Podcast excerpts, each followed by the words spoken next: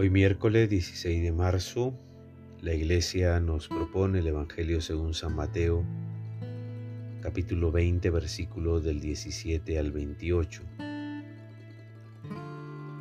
En aquel tiempo, cuando Jesús subía hacia Jerusalén, tomó aparte a los doce discípulos y por el camino les dijo, miren, subimos a Jerusalén y el Hijo del Hombre será entregado a los sumos sacerdotes y letrados que lo condenarán a muerte.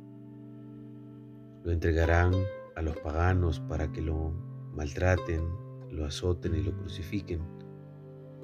Al tercer día resucitará. Entonces se le acercó la madre de los Zebedeos con sus hijos y se postró para hacerle una petición.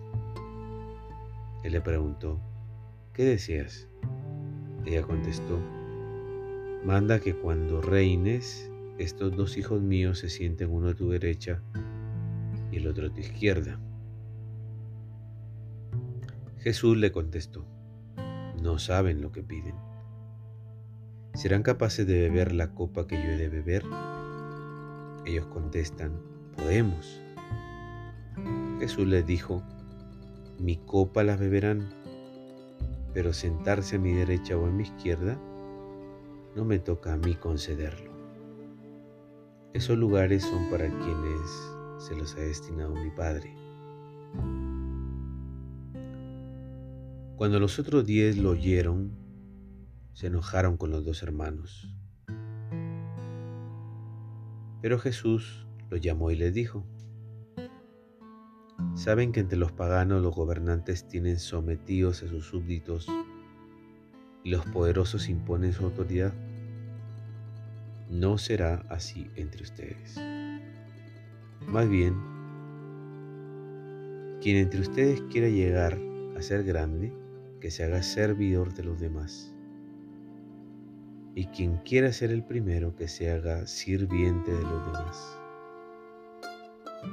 Lo mismo que el Hijo del Hombre no vino a ser servido, sino a servir y a dar su vida como rescate por muchos. Palabra de salvación. Es desconcertante el contraste entre lucidez y convicción de Jesús en lo que se refiere a su misión y destino y el extravío de los discípulos en cuanto a sus cálculos y planes personales distantes de los de su Maestro. El tercer anuncio de la pasión recibe como respuesta una escalofriante indiferencia. Y esto evidencia que los doce discípulos no habían entendido a su Maestro o lo habían malinterpretado. Es evidente la falta de sintonía entre los discípulos y Jesús, con el agravante de que ya se acerca el desenlace del Evangelio y no hay tiempo para más, lo que hace aún más dramática la situación. Solo hay un camino para cerrar esta herida, que desde siempre desangra a la comunidad.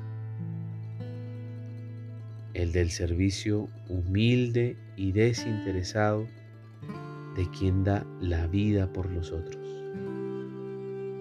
En este camino, contrario al de los señores de este mundo, Jesús manifestó su señorío.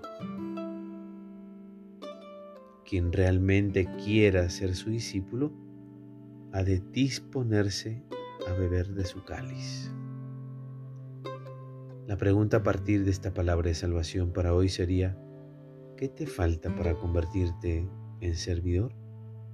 Pregúntate, ¿qué te falta para convertirte en servidor? La bendición de Dios Todopoderoso, Padre, Hijo y Espíritu Santo descienda sobre ti y permanezca para siempre. Que tengas un buen día.